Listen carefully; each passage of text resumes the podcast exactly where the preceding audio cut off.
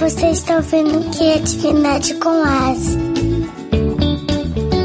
Olá, pessoal! Nesse episódio 33, eu vou discutir sobre uma dúvida da ouvinte Priscila, que é do estado do Pernambuco, e que me mandou uma mensagem através do WhatsApp. Segundo ela, ela tem um, um sobrinho de três aninhos cujo pai adora ficar jogando videogames e estimula muito a criança a jogar videogames. E a criança tem passado muito tempo no tablet. E daí ela me perguntou até que ponto a tecnologia pode atrapalhar ou interferir no desenvolvimento infantil uh, né, das nossas crianças.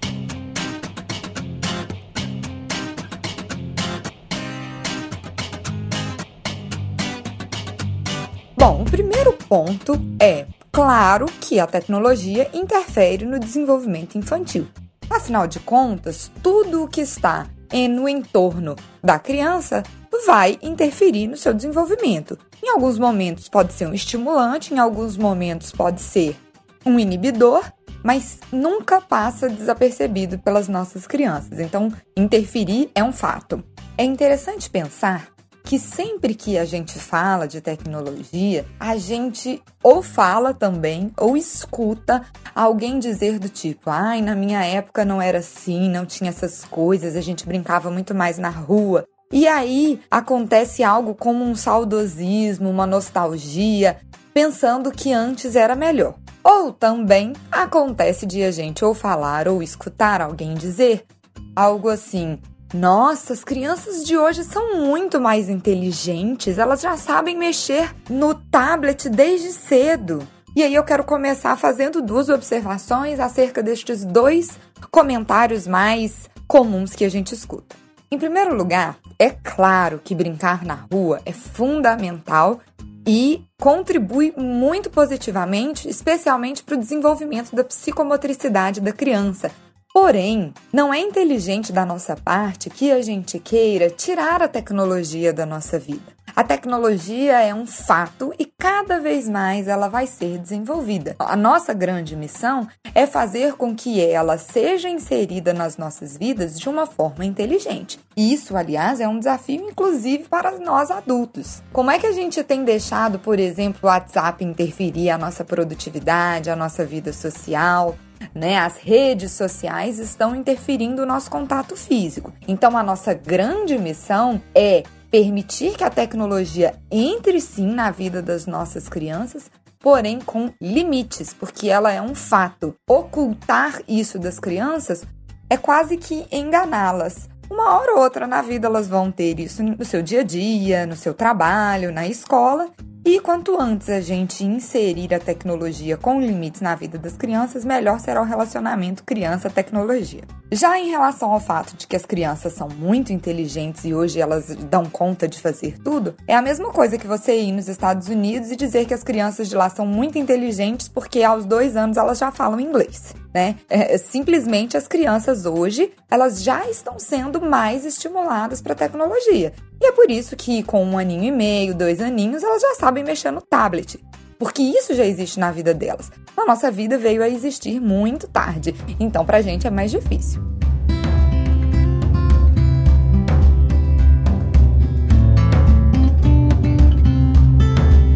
Pois bem, então, se as crianças já nascem com a tecnologia e a grande questão é a gente educar este relacionamento com limites, eu gostaria aqui de esclarecer alguns pontos positivos e negativos, especialmente na questão que a Priscila trouxe sobre os joguinhos nos tablets. O fato da criança passar muito tempo nos seus joguinhos no tablet tem os seguintes pontos negativos. Em primeiro lugar, o fato do jogo já estar pronto, ele não estimula suficientemente a imaginação da criança. Imaginação no sentido de criar imagens. O joguinho já tem as imagens prontas, então a criança não exercita a imaginação que ela exercitaria ouvindo um áudio de uma história ou lendo um livro.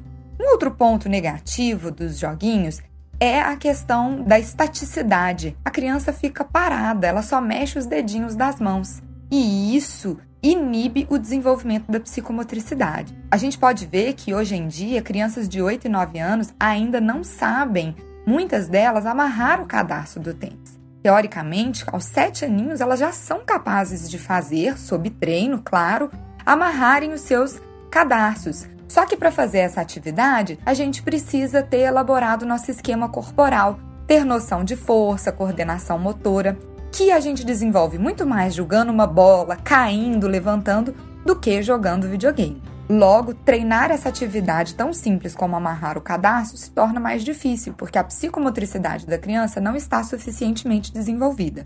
Outro ponto negativo é a questão da interação social.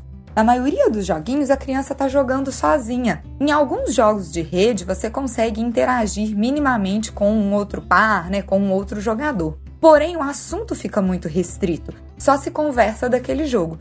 Então, faz falta para o desenvolvimento da criança também a interação social. E por último, eu penso que um outro ponto negativo desses joguinhos pode ser gerar ansiedade e nervosismo, principalmente os joguinhos de luta, os joguinhos de guerra. Eu não digo que eles são proibidos, não mesmo, porque eu não acredito que proibindo a gente consegue melhorar nada, mas que excesso de carga horária, gastos nesses joguinhos especialmente, desenvolve mais o nervosismo, mais a ansiedade, em alguns casos até a agressividade. Por outro lado, os joguinhos têm alguns pontos muito positivos. Por exemplo, a maioria dos joguinhos desenvolvem o raciocínio, a estratégia, né? Porque para passar de cada fase, você precisa coletar determinados itens, você precisa fazer determinadas tarefas que o joguinho vai te mandando e às vezes encontrar pontos extras em locais escondidos. Então, muitos joguinhos desenvolvem o raciocínio, a estratégia e dentro disso vem inclusive a criatividade. Porque para eu pensar em novas possibilidades, em onde pode estar determinado objeto, eu preciso ser criativo, no sentido de pensar em algo que eu não estou vendo explicitamente.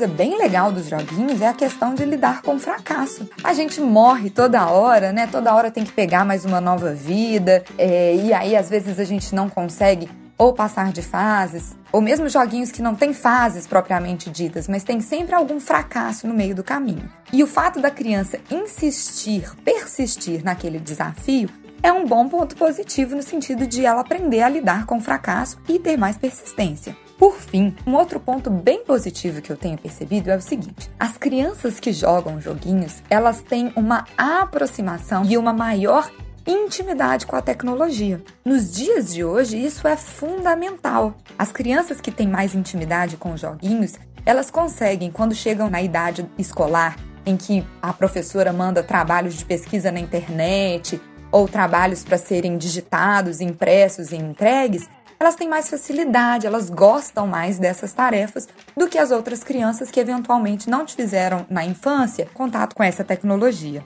E nesse ponto eu queria dar um exemplo super bacana.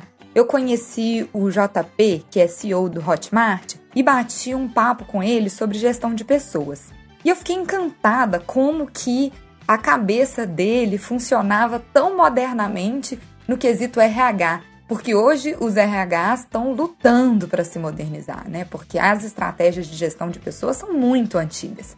E o JP é um menino novo, CEO de uma das startups mais famosas hoje do Brasil. Para quem não sabe, a Hotmart é hoje a maior plataforma de comercialização e divulgação de produtos digitais. Inclusive, eles já atingiram outros três países, se não me engano. E aí ele falava tanta coisa interessante, tanta coisa bacana sobre gestão de pessoas que eu falei assim, gente, aonde você estudou? Como é que você sabe disso? E comecei a pesquisar. E ele me contou que uma das coisas que ajudou muito ele a ter essa noção de estratégia, de visão e de pensar em mexer pessoas, né, movimentar estrategicamente pessoas dentro da empresa, foram os jogos que ele jogava quando ele era criança. E realmente, depois eu batendo papo com ele, eu percebi que essa tinha sido a grande influência dele, porque ele estudou sobre várias outras coisas, inclusive eu também já fiz inclusive MBA em gestão de pessoas e a gente sabe que o que é visto nesses MBAs, nesses cursos, vamos dizer assim, normais, tão longe de ser modernos tanto quanto a gente realmente precisa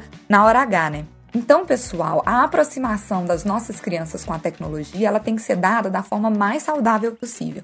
Os joguinhos, eles são super produtivos, eles podem ser muito positivos, desde que com limites. Esse limite, você que vai ter que estudar, né, o que, que é melhor para sua criança, de acordo com a faixa etária dela também.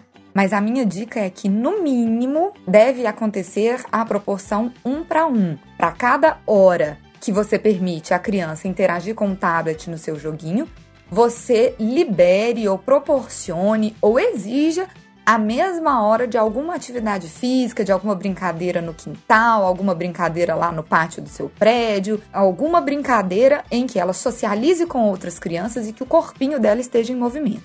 No mínimo um para um. E aí sim a gente consegue nos aproximar de um desenvolvimento mais completo e mais moderno né, para as nossas crianças hoje em dia.